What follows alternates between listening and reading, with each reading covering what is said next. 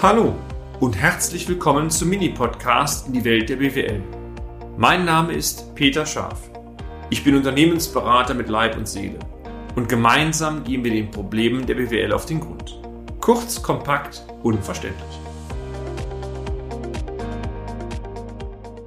Professionelle Kommunikation oder auch gerne professionelle Bankenkommunikation Teil 1.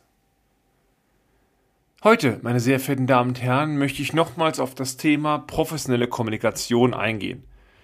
Der Hintergrund ist einmal wieder der, sämtliche Podcasts, wie Sie gemerkt haben, leben ja davon, dass wir jeden Tag Dinge erleben und jeden Tag uns Dinge wieder einfallen, wo wir denken, Mensch, die kannst du optimieren. Und dieser Podcast und die weiteren zwei Folgen sind entstanden, weil wir wieder in Krisensituationen seitens Unternehmens eine Kommunikationsstrategie gefahren worden ist, die das Thema Strategie eigentlich gar nicht verdient. Allein schon das Wort Strategie nicht verdient. Vor diesem Hintergrund haben wir diesen Beitrag entwickelt und haben ihn etwas angelehnt an ein Krisengespräch mit einer Hausbank, aber Sie können die wesentlichen Erkenntnisse und Informationen auf andere schwierige Situationen unserer Ansicht nach hervorragend anwenden. Ich möchte gerne mit einem kleinen Beispiel beginnen. Sie treffen, wenn Sie Kinder haben, zwei Aussagen zu Ihren Kindern. Am Sonntagabend bekommst du eine ganz tolle Überraschung, wenn du das Zimmer tipptopp aufräumst. Wenn Sie diese Aussage aus Sicht eines Außenstehenden betrachten, gibt es wenig Unklarheiten. Die Informatiker unter Ihnen werden auch sagen, das ist eine klassische Wenn-Dann-Situation. Also wenn das passiert, musst du das machen. Was denken Sie, was oftmals bei den Kindern ankommt? Die, Enter die Eltern unter Ihnen werden sicherlich schmunzeln. Genau. Ich bekomme Sonntagabend eine große Überraschung. Den Nachsatz, wenn du das Zimmer aufgeräumt hast, der verschwindet glatt im Unterbewusstsein. Oftmals wird es sogar noch besser. Wenn dann der genannte Sonntagabend eingetreten ist, dann wird die Überraschung oftmals sogar angefordert mit der naiven Aussage, hast du mir doch versprochen.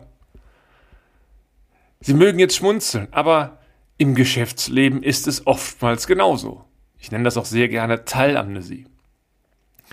Die positiven Dinge werden gerne behalten oder eingefordert, strittige oder so unbequeme Themen fallen oftmals unter den Tisch oder werden vernachlässigt.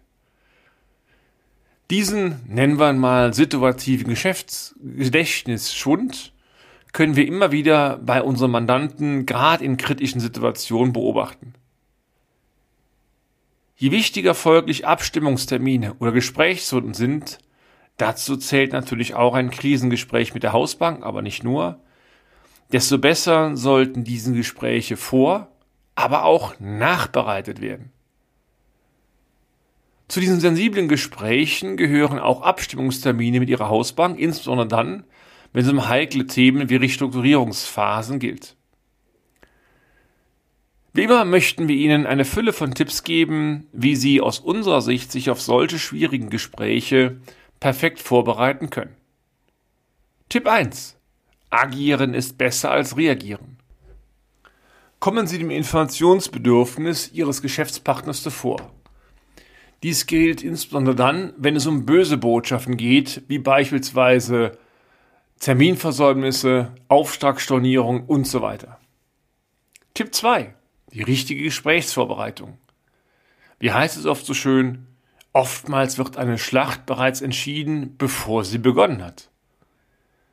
Je wichtiger der Termin für Sie ist, desto besser sollten Sie vorbereitet sein betrachten Sie hierzu durchaus beide Seiten, also auch die Ihres Gegenüber.